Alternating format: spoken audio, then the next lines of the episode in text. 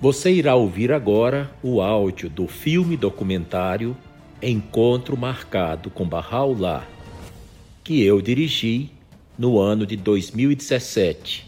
Naquele ano, se celebrava em todo o mundo o bicentenário do nascimento de Bahá'u'lláh, ocorrido em Teherã, no dia 12 de novembro de 1817.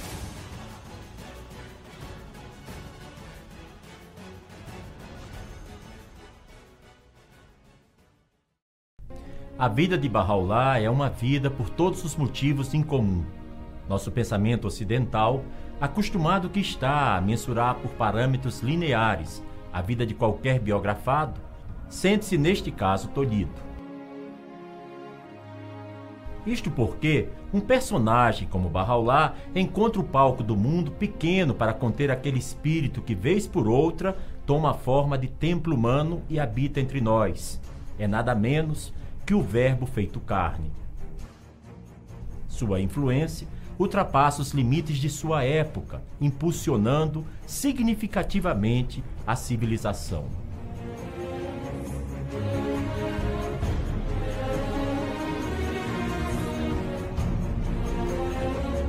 Fato é que há 200 anos, bem desafiando os estudiosos do pensamento religioso, é descobrir uma metodologia que possa assertivamente descrever o que é puro espírito. A característica predominante em sua vida é a qualidade de um amor intenso pelo gênero humano. Um bom vislumbre sobre a figura de Bahá'u'lláh nos foi legada pelo eminente orientalista e professor da Universidade de Cambridge, Edward Granville Brown. Ele teve o raro privilégio de se encontrar face a face com Bahá'u'lláh e deixou escrito este eloquente testemunho. Não me foi preciso perguntar em cuja presença estava.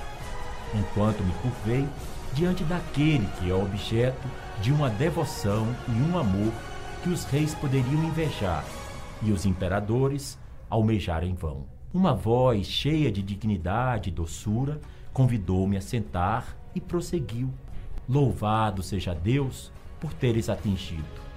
Vieste ver um prisioneiro e exilado.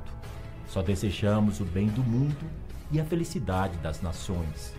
Não obstante, nos consideram provocadores de luta e sedição, dignos de cativeiro e exílio. Que todas as nações se unam em uma mesma fé e todos os homens sejam fortalecidos. Que cesse a diversidade de religião que as diferenças de raças sejam anuladas. Que mal há nisso e assim há de ser. Essas lutas infrutíferas, essas guerras arruinadoras haverão de passar e a paz máxima há de vir. Vós na Europa não precisais disso também? Não foi o que Cristo predisse? Vemos, entretanto, vossos reis e governantes gastarem os tesouros mais livremente com os meios da destruição da humanidade do que com aquilo que lhes pudesse proporcionar felicidade. Essas lutas, carnificinas e discórdias devem cessar e todos os homens ser como uma só família. Que o homem não se vanglorie pelo amor à pátria, e sim pelo amor à sua espécie. Bahá'u'lláh nasceu em Teherã, entre a alvorada e o nascer do sol, de 12 de novembro de 1817. Filho de um vizir da corte persa, logo se sobressaiu pela elevada conduta moral, pela sensibilidade ante os sofrimentos necessitados e por uma inteligência inata. Estes predicados valeram-lhe o título de pai dos pobres e fizeram com que fosse ainda que informalmente, um conselheiro da corte.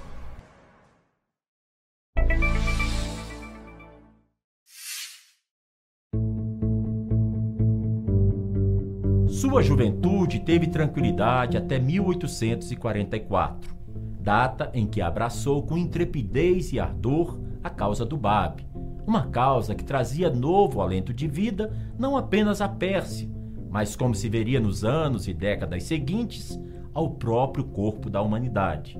e estava destinada a promover a maior revolução espiritual de todos os tempos.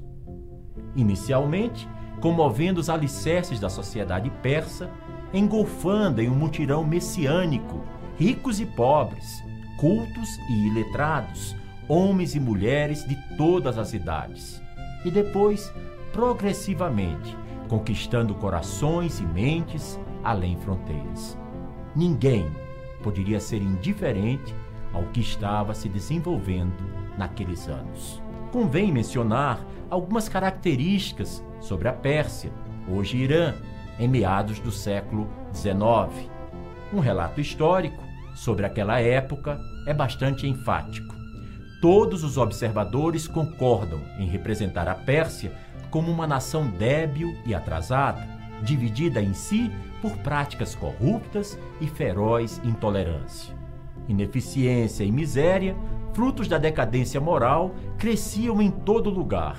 Das camadas mais altas até as mais baixas, parecia não haver capacidade para se efetivar reformas, nem sequer a vontade de instruí-las seriamente. A vaidade nacional pregava uma grandiosa autossatisfação. Uma mortalha de imobilidade pairava sobre todas as coisas, e uma prevalecente paralisia mental tornava impossível qualquer desenvolvimento. O consagrado escritor português, essa de Queiroz, escreveu em seu livro, A Correspondência de Fradique Mendes, o seguinte: Calado, invadido pelo pensamento do Bab, o arauto da Bahá'í, revolvia comigo confuso desejo de me aventurar nessa campanha espiritual. Por que não? Tinha a mocidade, tinha o entusiasmo, via-me discípulo do Bab e partia logo a pregar, a espalhar o verbo babista. Aonde iria? A Portugal, certamente, levando de preferência a salvação às almas que me eram mais caras.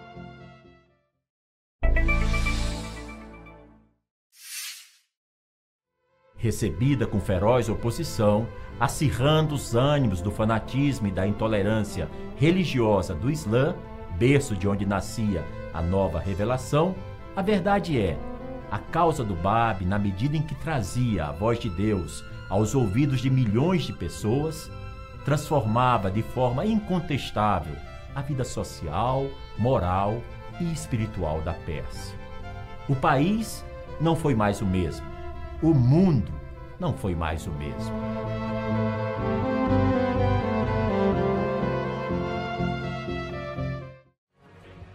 O próprio Bab, autor de tão estupenda revelação, foi alvo de perseguição e violências de um clero muçulmano rebelado à sua palavra e de um sistema teocrático de governo carcomido pela corrupção e ambição sem paralelo dentre as monarquias então existentes no contexto internacional. Aprisionado em fortalezas, nas regiões montanhosas do país, como as de Marcou e Tirrik, o Bab, a despeito de dias tão turbulentos, esteve placidamente a transmitir seus novos ensinamentos e a alimentar a chama que se ateou nos corações que atenderam a seu chamado. 20 mil pessoas foram trucidadas pelo crime de não renegarem a nova fé. Cenas trágicas da alvorada de uma nova fé que encontrava claros paralelos com a saudação que a mesma humanidade, muitas gerações antes, oferecera a Jesus de Nazaré. Na descrição do renomado historiador francês Ernest Renan, temos uma visão do heroísmo suscitado naqueles dias. Renan escreveu: Um dia que talvez não tenha igual na história do mundo, foi aquele em que ocorreu o grande massacre de Babis inteira. Avançavam entre carrascos, mulheres e crianças com pavios acesos, flamejantes, colocados dentro das feridas. As vítimas eram arrastadas com cordas e obrigadas a caminhar com chicotadas. Quando chegavam ao lugar do suplício, lhes era oferecida a vida novamente, desde que renegassem sua fé. Um algoz disse a um pai que, se não renegasse a fé, cerraria o pescoço de seus dois filhos, sob seu próprio peito. Eram dois garotos, o maior dos quais tinha apenas 14 anos, vermelhos com seu próprio sangue, com as carnes dilaceradas, escutavam calmamente o diálogo. O pai respondeu, deitando-se no chão, que estava pronto. E o maior dos filhos, reclamando com ímpeto os direitos de primogênito, pediu para ser decapitado primeiro. Foi a essa causa que Mirza Hussein Ali, depois chamado Bahá'u'lláh, nome em árabe que significa a glória de Deus, veio a dedicar toda a sua vida. Tinha então 27 anos de idade. Deixava atrás de si o conforto e a tranquilidade de um lar, os privilégios de uma das mais tradicionais famílias do Mazindaran. Líder inato, tornou-se referencial da oprimida massa de seguidores do Bab, ainda cumprindo rigoroso encarceramento. Sua sabedoria e argúcia levaram-no a coordenar, em junho de 1848, a primeira reunião dos seguidores no vilarejo de Badaste. Ali, naquela aldeia, a pauta de temas incluía desde um plano para a libertação do Bab até uma proclamação inequívoca dos postulados básicos da mensagem divina da qual ele era o portador, firmando-a como uma religião independente, com seus próprios ensinamentos e tendo seu próprio livro sagrado, o Baiano. O drama vivido pelo Bab teve o ato final com seu fuzilamento aos 31 anos de idade em uma praça pública de Tabriz, ao meio-dia de 9 de julho de 1850. O historiador e representante consular do governo francês no Irã no século XIX, A.L.M. Nicholas, referindo-se ao Bab, o profeta precursor de Bahá'u'lláh, escreveu: Este é um dos mais magnificentes exemplos de coragem que a humanidade tem testemunhado. E é também uma admirável prova do amor nutrido por nosso herói, por seus semelhantes. O Bab sacrificou-se pela humanidade, deu seu corpo e sua alma, sofreu provações, insultos, indignidades, tortura e martírio. O Bab selou com seu sangue o pacto da fraternidade universal e, como Jesus, deu sua vida como precursor do reino da concórdia, justiça e amor por seu próximo. As peculiaridades deste drama inspiraram os intelectuais da época, como o filósofo Leon Tolstói, o eminente orientalista britânico Edward Grenville Brown, inspirou a peça teatral intitulada O Bab, protagonizada em Moscou por Olga Knevskaya e depois encenada em prestigiosos palcos de diversas capitais da Europa.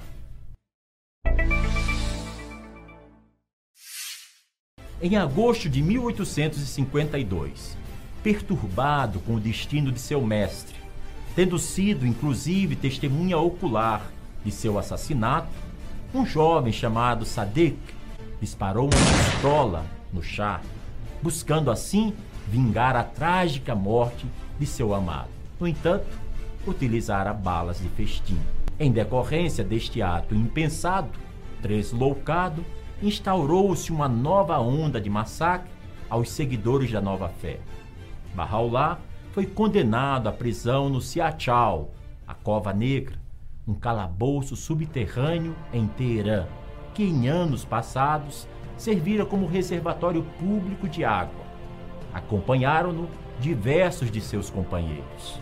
Diariamente, um deles era escolhido para a sessão de tortura ou mesmo para ser trucidado.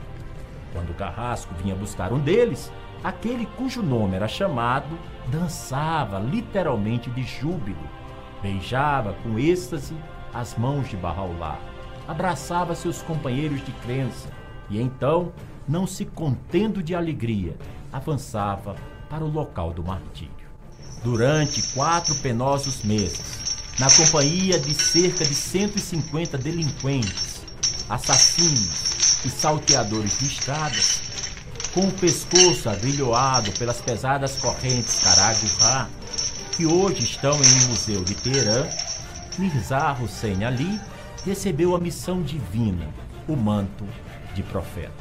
Este mesmo espírito imortal que há cinco mil anos passados revelara-se a Moisés no Monte Sinai através da voz que fluía da sarça ardente.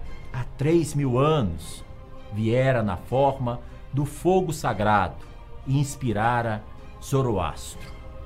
Há dois mil anos manifestara-se através da pomba que baixava sobre a cabeça de Jesus Cristo na Judéia. E há mil e trezentos anos comunicara-se com Muhammad através do anjo Gabriel, agora, ali, naquele fétido calabouço do Siachal de Teherã, o chamado divino inspirava Mirza Hussein Ali, personificado por uma jovem. Sobre essa memorável ocasião, Bahá'u'lláh escreveu: Uma noite, em sonho, estas exaltadas palavras foram ouvidas de todos os lados. Verdadeiramente, nós te faremos vitorioso por ti mesmo e por tua pena.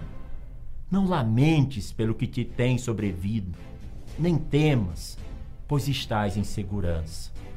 Em breve, Deus fará que se ergam os tesouros da terra, homens que hão de ajudar-te por ti e por teu nome, por meio do qual Deus ressuscitou o coração dos que o reconheceram.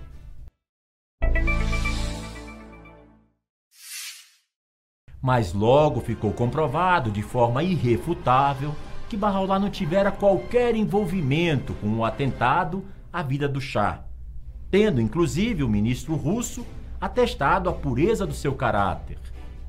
Com a saúde debilitada, o chá ordenou que Barraulá fosse exilado para Bagdá, na Mesopotâmia. Em 1863, o governo turco, atendendo o pedido do governo persa, baniu Barraulá para Constantinopla. Esta notícia causou grande comoção aos seus discípulos. Afluíram à casa de seu mestre para hipotecar sua solidariedade e demonstrar seu desapontamento. A família viu-se forçada a acampar por 12 dias no jardim de Nadib Pachá, nos arredores da cidade de Bagdá. Foi durante estes 12 dias, 21 de abril a 2 de maio de 1863, 19 anos depois da declaração do Bab, que Barraulá deu a vários de seus adeptos as boas novas de ser ele o prometido de todos os profetas do passado. Aquele jardim onde se consumou tão eloquente proclamação veio a ser então conhecido pelos barrais como Jardim do Resvan. E aqueles dias passaram à história como Festival do Risvan. Um festival que é anualmente celebrado em cerca de 125 mil localidades, onde atualmente residem barrais. A viagem a Constantinopla durou de três a quatro meses. A caravana contava com Barraulá, sua família e mais 26 seguidores. Eles suportaram um inverno rigoroso e permaneceram naquela cidade apenas quatro meses, sendo novamente o grupo banido para Adrianópolis, terminando por passar cerca de 23 anos de sua existência terrena confinado na cidade e prisão de Aca, na antiga Palestina, hoje Estado de Israel. Um provérbio popular na região dizia que os pássaros que sobrevoassem Aca cairiam mortos, tão fétido, pestilento era o seu ar. O consagrado escritor russo Leon Tolstói escreveu: Os ensinamentos de Bahá'u'lláh nos apresentam, agora, a forma mais elevada e pura do ensinamento religioso. Nós desperdiçamos nossas vidas tentando desvendar os mistérios do universo mas havia um prisioneiro do governo turco, Bahá'u'lláh, em Aca, na Palestina, que possuía a chave. Conhecia os barrais durante muito tempo e sempre me interessaram seus ensinamentos.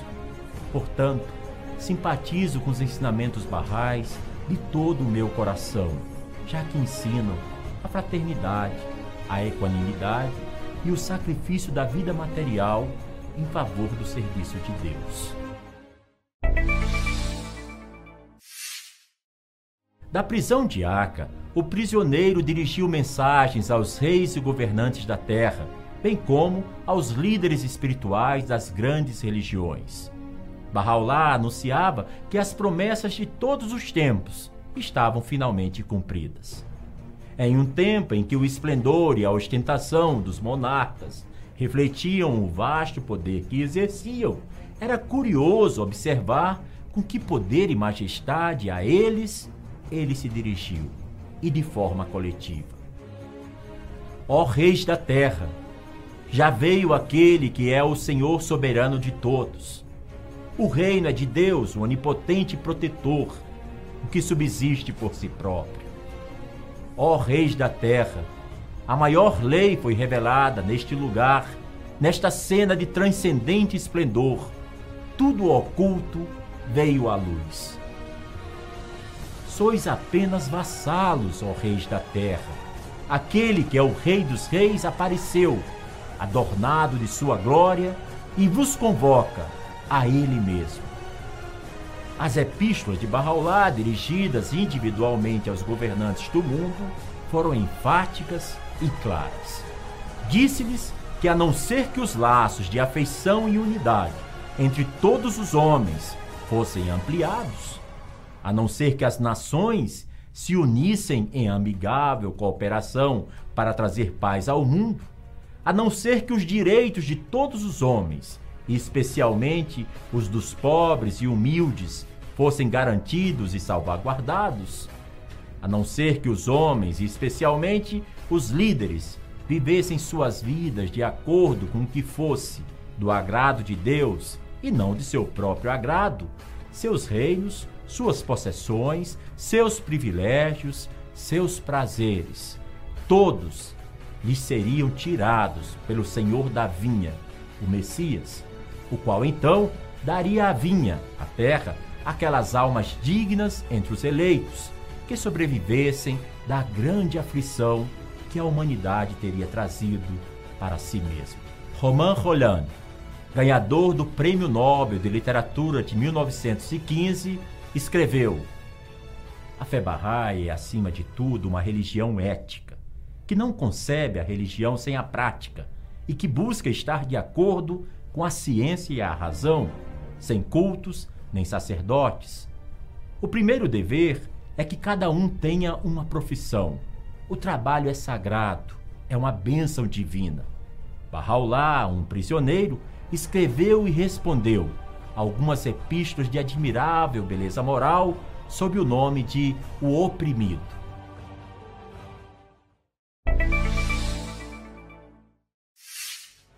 Recusando-se em sua maioria a atender ao seu chamado, os destinatários destas inspiradas mensagens tiveram o seguinte destino: o sultão Abdulaziz, o rei do Império Otomano, foi deposto após uma rebelião do palácio e assassinado em 1876. A Primeira Guerra Mundial resultou na dissolução do Império Otomano, na abolição do sultanado e na proclamação de uma república.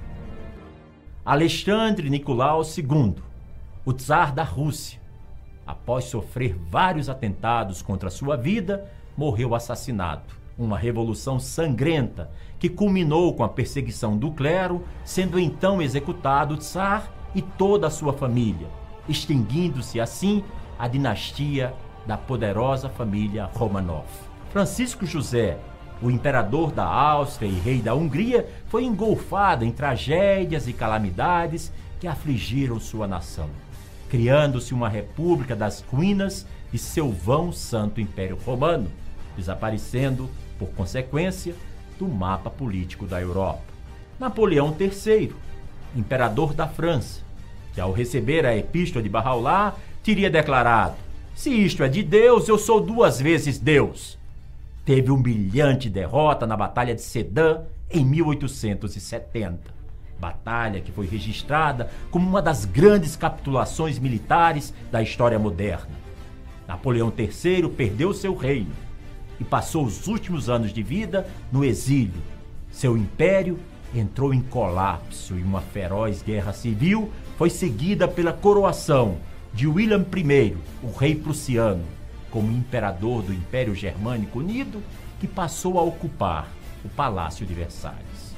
Nazirin Shah, o rei da Pérsia, na plenitude de seu poder, foi assassinado quando rezava, na noite da celebração do seu jubileu, que deveria ficar na história como o maior dia nos anais da nação persa. Seus descendentes foram rápida e ignominiosamente eclipsados, marcando o desaparecimento da dinastia Qajar. A rainha Vitória, do Império Britânico, a única cabeça coroada, louvada por Bahá'u'lláh por suas ações, proibindo o tráfico de escravos e por ter confiado o reino ao Conselho dos Representantes do Povo, foi preservada, sendo esta a mais longa de qualquer dinastia britânica. Sua bisneta, a Rainha Maria da Romênia, espontaneamente atestou a grandeza da mensagem de Bahá'u'lláh, vindo ela própria a se declarar sua seguidora. O Kaiser Guilherme I, da Alemanha, enfrentou duas tentativas de assassinato de sua vida. Seu trono foi usurpado por Guilherme II, cujo orgulho levou a Europa à guerra de 1914 a 1918, precipitando a revolução na capital da Alemanha, ensejando assim o aparecimento do comunismo em várias cidades do país. A Constituição de Weimar marcou a extinção do império em severos termos que provocaram as lamentações preditas por Bahá'u'lláh na metade do século XIX. O Papa Pio IX, o inquestionado cabeça da mais poderosa igreja da cristandade, foi compelido a submeter-se à deposição do Estado papal e da própria Roma, na qual a bandeira do Papa havia tremulado por mil anos, e para testemunhar a humilhação das ordens religiosas sob sua jurisdição, sofrendo de enfermidades físicas e mentais, terminou assim seus anos. A virtual extinção da soberania temporal do Papa foi simbolizada pelo reconhecimento formal do Reino da Itália. Daquela longínqua prisão de Acre, foi liberada ao mundo o espírito da nova era. Os ensinamentos de Bahá'u'lláh giram em torno da unidade do gênero humano. Para se atingir tão extraordinária meta, ele delineou os princípios básicos, que levados à prática, dariam início a um novo estágio na história humana. A livre pesquisa da verdade, sem influência nem preconceito. A verdade é uma só e é indivisível. Alertava Bahá'u'lláh a humanidade para ver Deus com seus próprios olhos e não pelos olhos de outrem. Assim, formulava o princípio de que a revelação divina é contínua e progressiva, ou seja, existe um Deus, uma verdade, uma humanidade. Estamos diante de uma grande escola que seria a humanidade.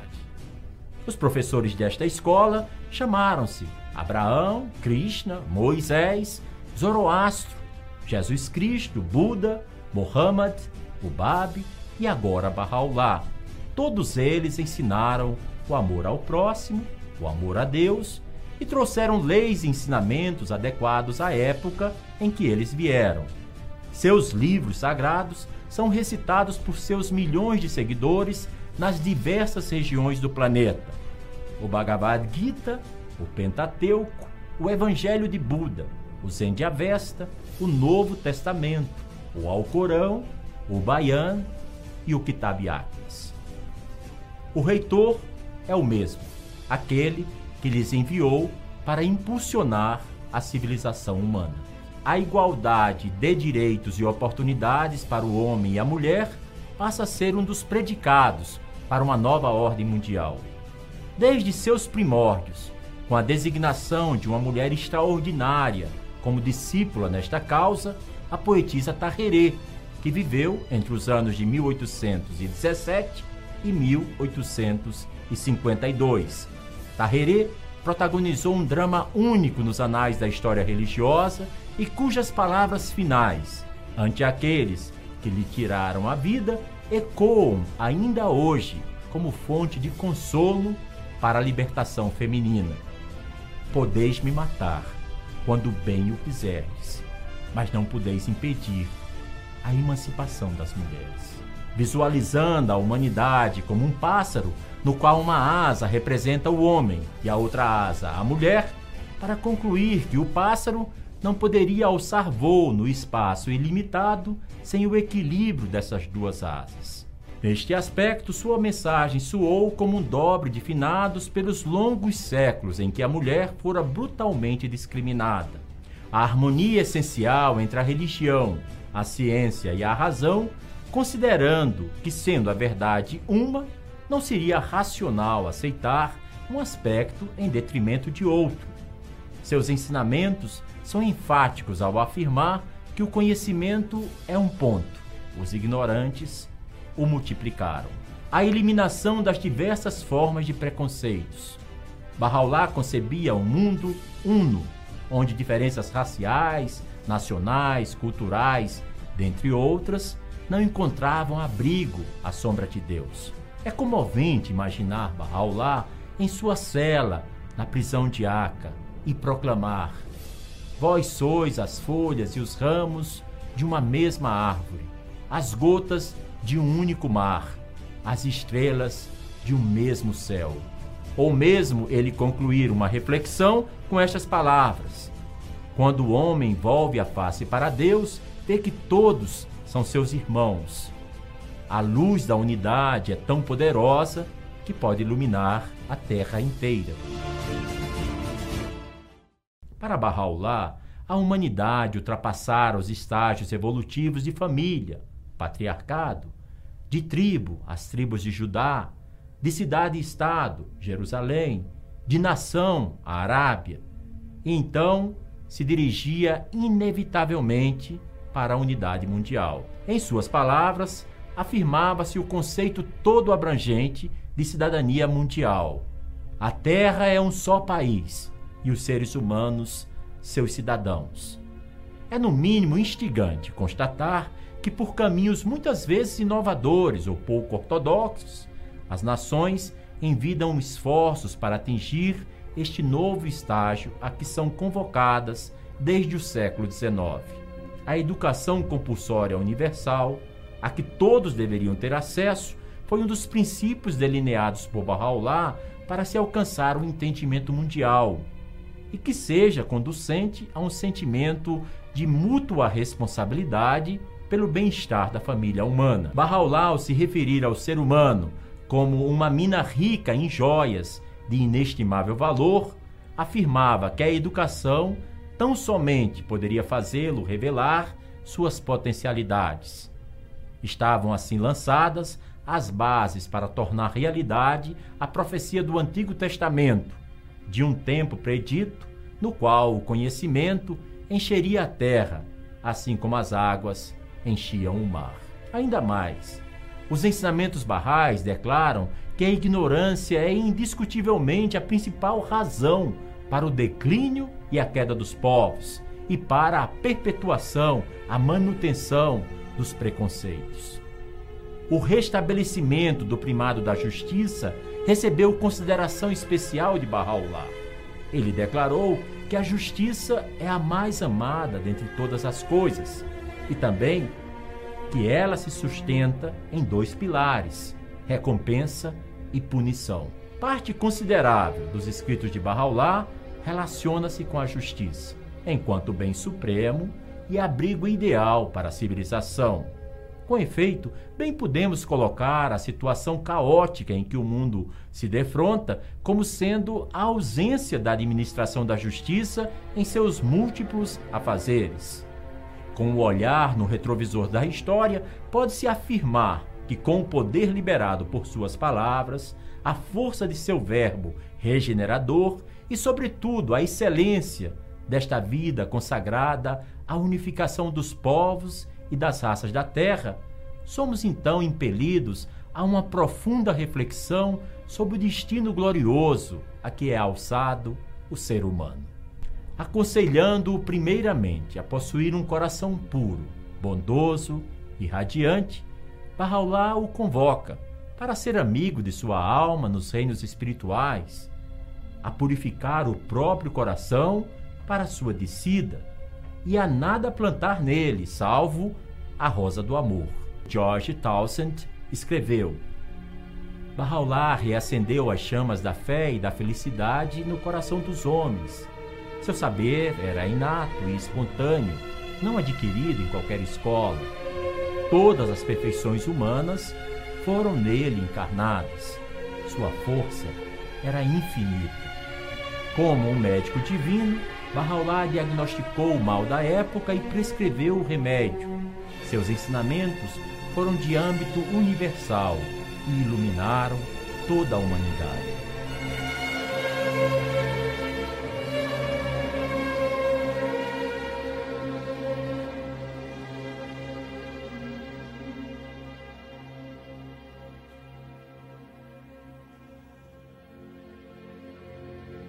A educadora Helen Keller deixou este testemunho. A filosofia de Bahá'u'lláh merece a melhor atenção que nós lhe possamos prestar. Que tema mais nobre do que o bem do mundo e a felicidade das nações para ocupar nossas vidas? A mensagem da paz universal há seguramente de prevalecer. É inútil opor-se a uma ideia que contém a potência de criar uma nova terra e um novo céu e de animar os seres humanos com uma santa paixão por servir.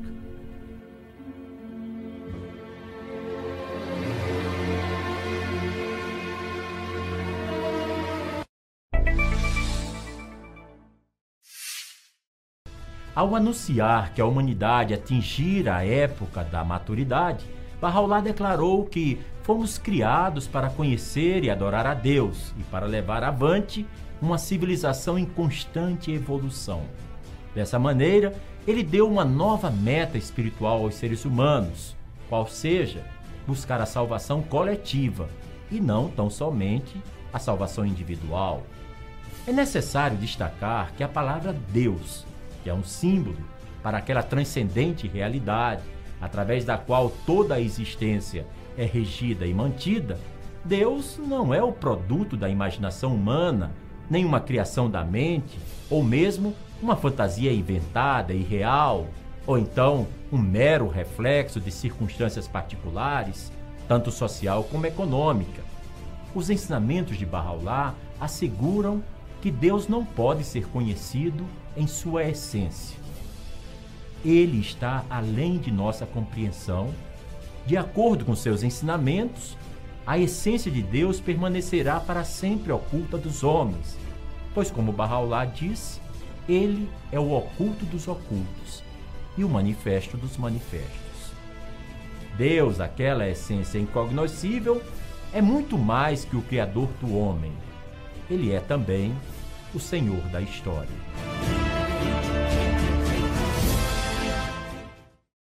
Os ensinamentos e as orações por ele reveladas trazem, conforme atestou a Rainha Maria da Romênia, paz à alma e esperança ao coração, e são, nas palavras do Mahatma Gandhi, um consolo para a humanidade.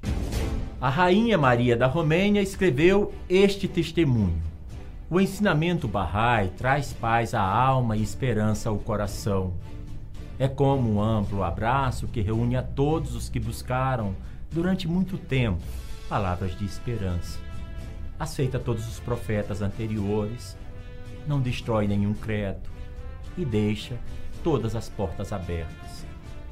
Entristecida pela contenda contínua entre os crentes e muitas religiões, e aborrecida pela intolerância de uns para com os outros, descobri nos ensinamentos barrais o verdadeiro Espírito de Cristo, que é tão a miúde negado e mal compreendido.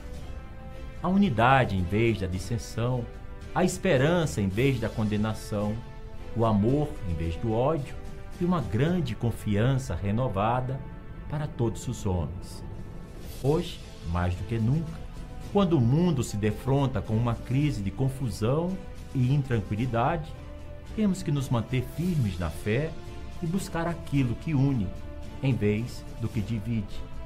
Para aqueles que buscam a luz, os ensinamentos barrais oferecem uma estrela que os guiará para a compreensão mais profunda, dando-lhes a certeza da paz e boa vontade para com todos os homens.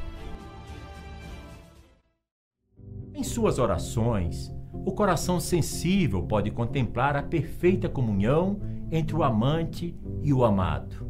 Não sei, ó meu Deus, qual é este fogo que ateaste em meu ser. Nem o céu, nem a terra podem nublar seu esplendor. Ó meu Deus, faz de tua beleza meu alimento. Ó tu, Senhor bondoso, une a todos, faze as religiões concordarem e torna as nações uma só, para que sejam como uma só família. A prisão de Barraulá foi por fim mitigada pela mobilização das tropas turcas, ficando aquele quartel de Aca requisitado para a utilização dessas tropas. Barraulá e sua família foram transferidos para uma casa nas imediações, ficando seus adeptos acomodados numa estalagem na pequena cidade. Barraulá permaneceu por mais sete anos prisioneiro nesta casa.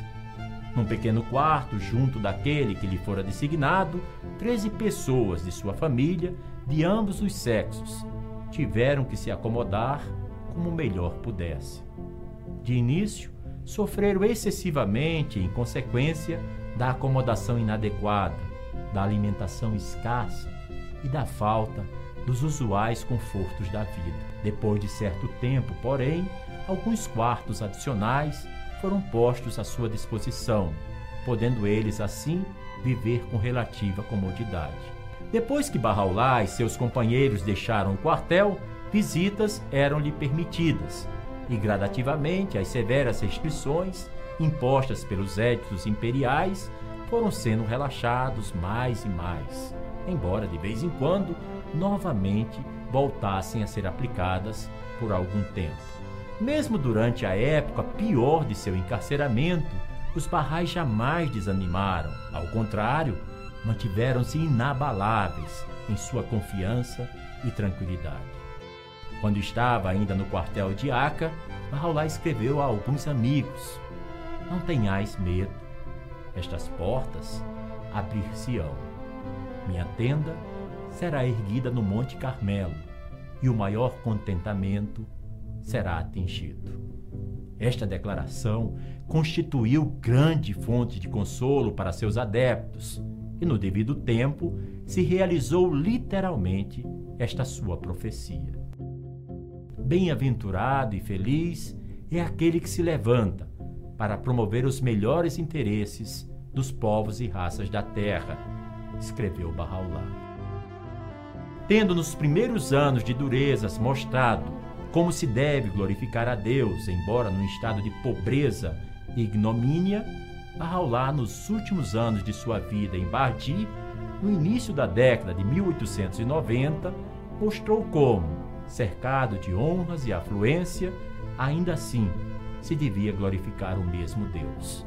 Apesar de termos descrito a sua vida em Bardi como realmente majestosa no mais verdadeiro sentido da palavra, não se deve imaginar, porém, que fosse caracterizada por esplendor material ou alguma extravagância. A abençoada beleza, um dos inúmeros títulos com que a ele seus seguidores se dirigiam, e sua família viviam com a maior simplicidade e modéstia. O gasto com luxo egoísta era coisa desconhecida naquele lar. Perto de sua casa, fizeram-lhe os amigos um jardim, que denominaram de Risvan, no qual ele passava muitos dias consecutivos ou mesmo semanas, dormindo à noite numa pequena cabana. De quando em quando, ele ia mais longe, fazendo algumas visitas a Aca e Raifa, e mais de uma vez armando a sua tenda no Monte Carmelo, como predissera enquanto ainda estava encarcerado no quartel de Aca. A maior parte do tempo de Bahá'u'lláh era dedicada à prece e à meditação, à revelação dos livros sagrados e epístolas e à educação espiritual dos amigos.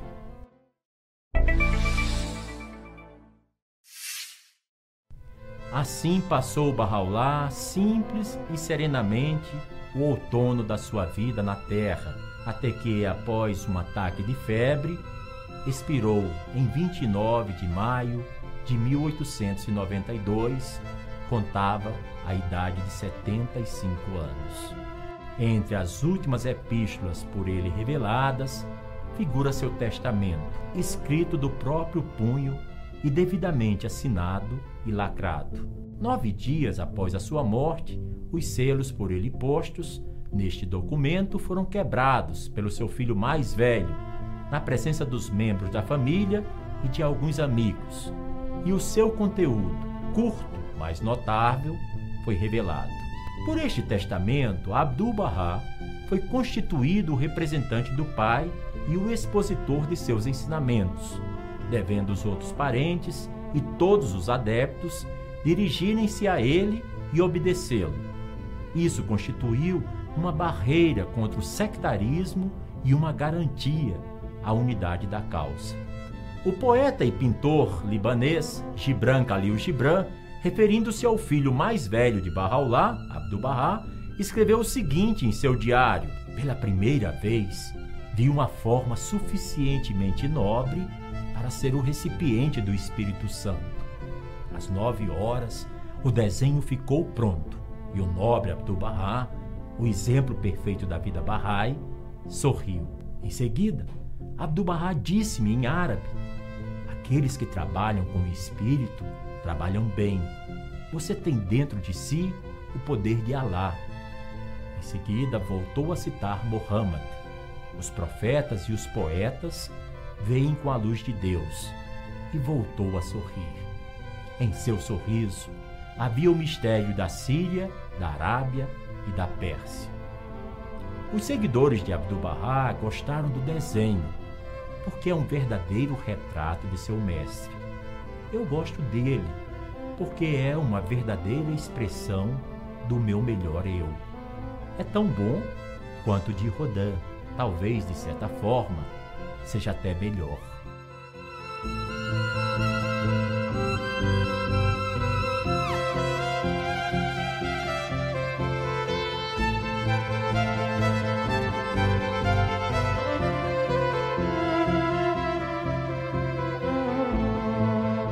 Lázaro Luiz Amenhof, referindo-se a Abdu'l-Bahá, o exemplo perfeito dos ensinamentos de Bahá'u'lláh, escreveu: Estimo muitíssimo a personalidade de Abdu'l-Bahá e seu trabalho. Nele vejo um dos grandes benfeitores que a humanidade já produziu.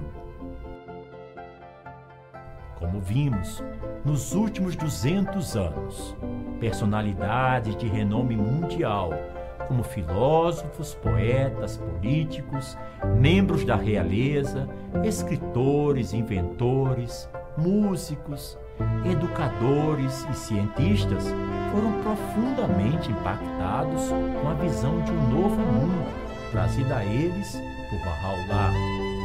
E desde 1844, o ano do nascimento da fé na antiga Pérsia, atual Irã, mais de 7 milhões de pessoas tiveram seu encontro marcado com Bahá'u'lláh. Esses milhões de pessoas mostraram-se eternamente comovidas com a beleza e a profundidade de suas palavras e ensinamentos. Perceberam que estava ao seu alcance a criação de um novo mundo. Mais do que isso, elas foram incendiadas com a poderosa visão e que pela primeira vez na história humana temos finalmente diante de nós nada menos que o cumprimento da conhecida oração do Pai Nosso, oração em que há mais de dois mil anos milhões de pessoas suplicam a Deus que venha a nós o vosso Rei. Dos muitos e eloquentes testemunhos, destaco a seguir apenas esta pequena porção. O brilhante psiquiatra suíço Auguste Forel escreveu: Esta é a verdadeira religião do bem-estar social, sem dogmas ou sacerdotes, unindo a todos os homens deste nosso pequeno globo terrestre. Eu mesmo me tornei Bahá'í, que esta religião viva e prospere para o bem da humanidade. Este é o meu mais ardente desejo. O ex-editor do The Times de Londres, Sir Valentine Tirol, escreveu: Aquele movimento que testemunhou o nome apostólico do mártir religioso, o Bab, que foi condenado em Tabriz, é ainda uma força viva na Pérsia e é quase universalmente reconhecido. Socialmente, uma das mais interessantes conquistas do babismo é a elevação da condição da mulher. O catedrático Benjamin Jowett, da Universidade de Balliol, em Oxford, escreveu: Este movimento Bahá'í é a maior luz que apareceu no mundo desde o tempo de Jesus Cristo. Devem observá-lo e nunca perdê-lo de vista. É demasiado grande e está demasiadamente próximo para que essa geração o compreenda. Somente o futuro poderá revelar sua importância. O escritor e professor da Universidade de Oxford, T.K. Chain, deixou este depoimento escrito. Eu deveria expressar minha própria adesão ao líder Bahá'í em termos mais brilhantes. Se existiu algum profeta nos últimos tempos, é para Bahá'u'lláh que nos devemos voltar. O caráter é o juiz final. Bahá'u'lláh foi um homem da mais alta classe, aquela dos profetas. O escritor brasileiro Érico Veríssimo escreveu em seu livro Israel em Abril o seguinte: Gostaria de caminhar sem pressa pelas ruas de Haifa e subir um dia, à hora do poente, os degraus de mármore, que por entre solenes ciprestes me levariam até a porta do templo Bahá'í e talvez a salvação espiritual. O renomado trompetista, cantor e compositor de jazz, Dizzy Gillespie, escreveu: Eu creio que há um Deus e ele se manifesta à humanidade através de grandes educadores por períodos específicos de tempo em nosso desenvolvimento espiritual que ele os envia periodicamente. É como um corredor de revezamento que tem um bastão na mão. Você pode olhar a palavra de Deus como um bastão, o Espírito Santo. O corredor agarra o bastão e corre, e enquanto ele corre, isso é a revelação do que está acontecendo. Quando chega ao fim, ele passa para a pessoa seguinte, e este começa a correr com ele. E essa é a própria religião, ou melhor, a mesma religião. Ele passa para o próximo e o próximo e assim por diante, até que haja paz e unidade da humanidade na terra como no céu. Tornar-se um Bahá'í mudou minha vida em todos os sentidos e me deu um novo conceito da relação entre Deus e o homem, entre o homem e seus semelhantes, o homem e sua família. Os escritos Bahá'ís me deram uma nova visão sobre o plano, o plano de Deus para este tempo, a verdade da unicidade de Deus, a verdade da unicidade dos profetas, a verdade da unicidade da humanidade. Erwin Laszlo escreveu: O chamado dos barrais pela paz chega em um momento crucial na história da humanidade. A paz no mundo contemporâneo não é mais uma opção, mas uma necessidade. Todos os líderes e povos devem reconhecer esse fato e alcançar a maturidade pela qual a fé Bahá'í prevê a vinda da era da maturidade. Arnold Toynbee escreveu: A fé Bahá'í não é uma seita derivada de alguma outra religião. É uma religião independente e tem a mesma posição que as demais religiões conhecidas. Esta opinião se baseia tanto no estudo como em meu conhecimento pessoal dos Bahais. O Mahatma Gandhi afirmou: a fé Bahá'í é um consolo para a humanidade. And since faith itself cannot be proved by extraneous events, the safest course is to believe in the moral government of the world and therefore in the supremacy of the moral law. O teólogo, filósofo e escritor brasileiro Leonardo Boff, ao agradecer o recebimento do Prêmio Cidadania Mundial em 1999, afirmou o seguinte: Os Barrais consideram que Bahá'u'lláh é o grande profeta da nova fase planetária da humanidade.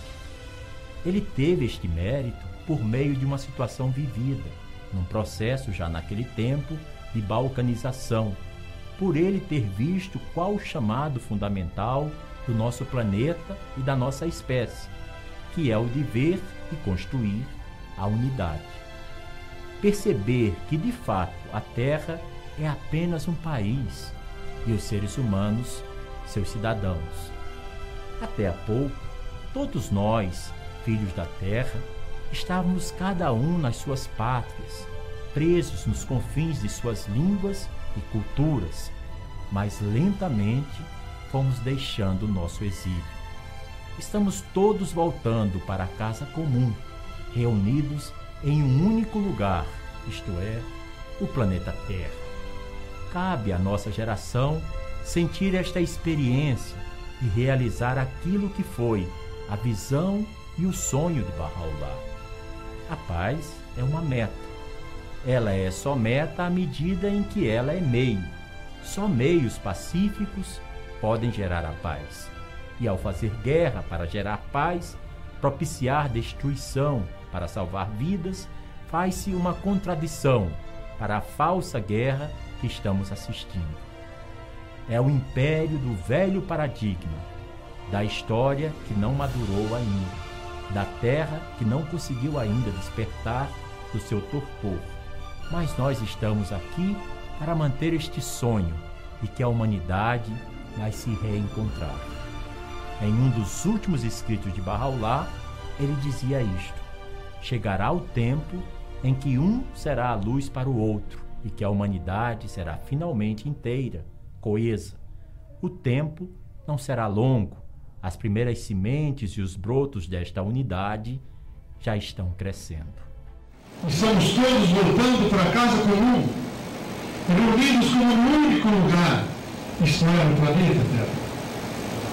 Cabe à nossa geração sentir essa experiência, realizar aquilo que foi a visão e o sonho do Bahá'u'lláh.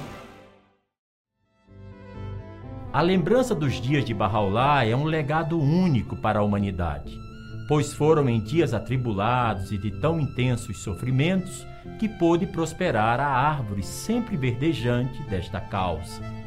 O amor que ele infundiu naqueles que abraçaram sua causa tem concedido um sentido nobre às suas vidas. Nos últimos 173 anos, milhares de pessoas deixaram seus países para se estabelecer em outras regiões do planeta, proclamando as boas novas de sua vinda.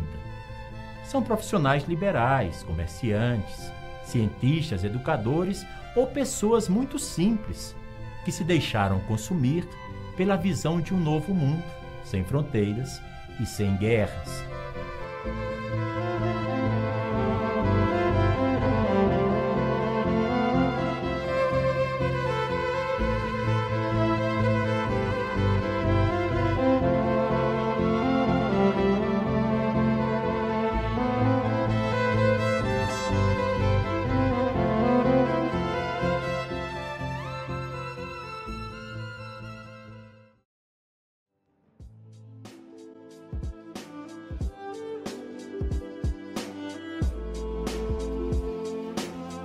Este filme documentário você pode apreciar com as belíssimas imagens, a grande maioria imagens de arquivos, imagens maravilhosas do planeta Terra, imagens históricas dos séculos 19 e 20. E você pode assisti-lo diretamente na internet, através do YouTube. Lá basta apenas digitar Encontro Marcado com Barraulá.